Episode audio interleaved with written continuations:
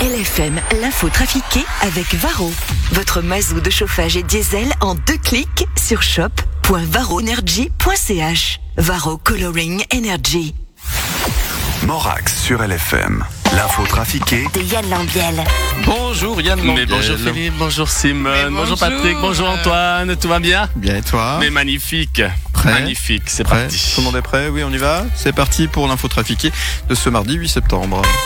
Daniel Vrela, la vidéo dans laquelle vous expliquez hein, votre doute quant à l'achat de nouveaux avions de combat fait le buzz sur les réseaux sociaux jusqu'en France et en Belgique. Euh, euh, pour dire que euh, j'ai été spécialement beau dans cette vidéo. Euh, D'ailleurs, je crois qu'après mon mandat de conseiller national, euh, je vais faire youtubeur comme Ou Squeezie et puis McFly et Carlito.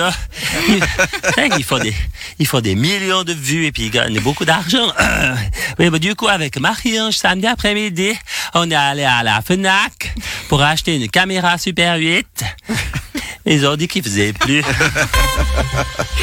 À l'inverse, vous êtes, euh, vous vous êtes entretenu avec tous les directeurs cantonaux de la santé hier pendant plus de deux heures sur la durée de la quarantaine. hein. Effectivement, en tant que ministre socialiste en charge des affaires sociales et de la santé, j'ai rencontré les ministres de la santé de tous les cantons pour parler de la durée de la quarantaine. Mhm, c'est ce que je viens de dire. Je sais, mais quand on n'a rien à dire sur un sujet, il est toujours utile de répéter la question du journaliste pour faire croire que l'on est en train de donner une réponse alors que non. Bon, et quelle décision vous avez prise alors?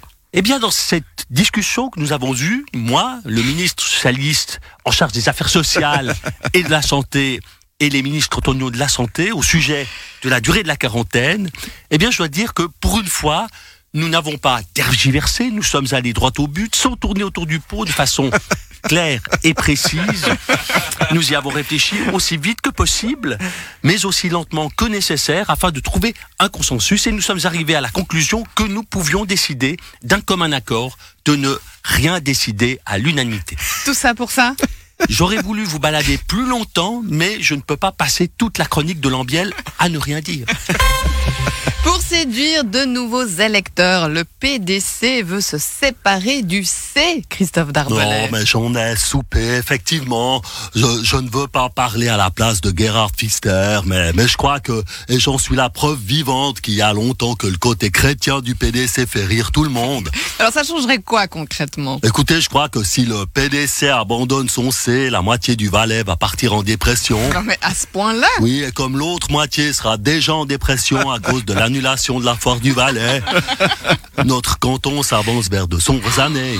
Mais vous, vous êtes pour ou vous êtes contre? Écoutez, je pense que le PDC devrait garder son côté chrétien, car notre parti est la preuve vivante que Dieu existe. Ah bon?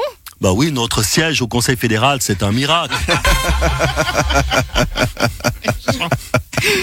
Ignacio Cassis, vous êtes en visite en Iran hein, et vous avez déclaré avoir eu une discussion euh, fructueuse avec votre homologue iranien sur les droits humains. Ah si, nous avons discuté, euh, je lui ai dit, expliqué en quoi euh, consistaient les droits humains, que c'est important la, la liberté d'expression, qu'on a droit, on n'a pas le droit d'emprisonner ou exécuter les gens juste parce qu'ils sont pas d'accord avec nous, euh, qu'il faut respecter la femme, la liberté de la presse et tout ça. ouais, comment euh, il a réagi?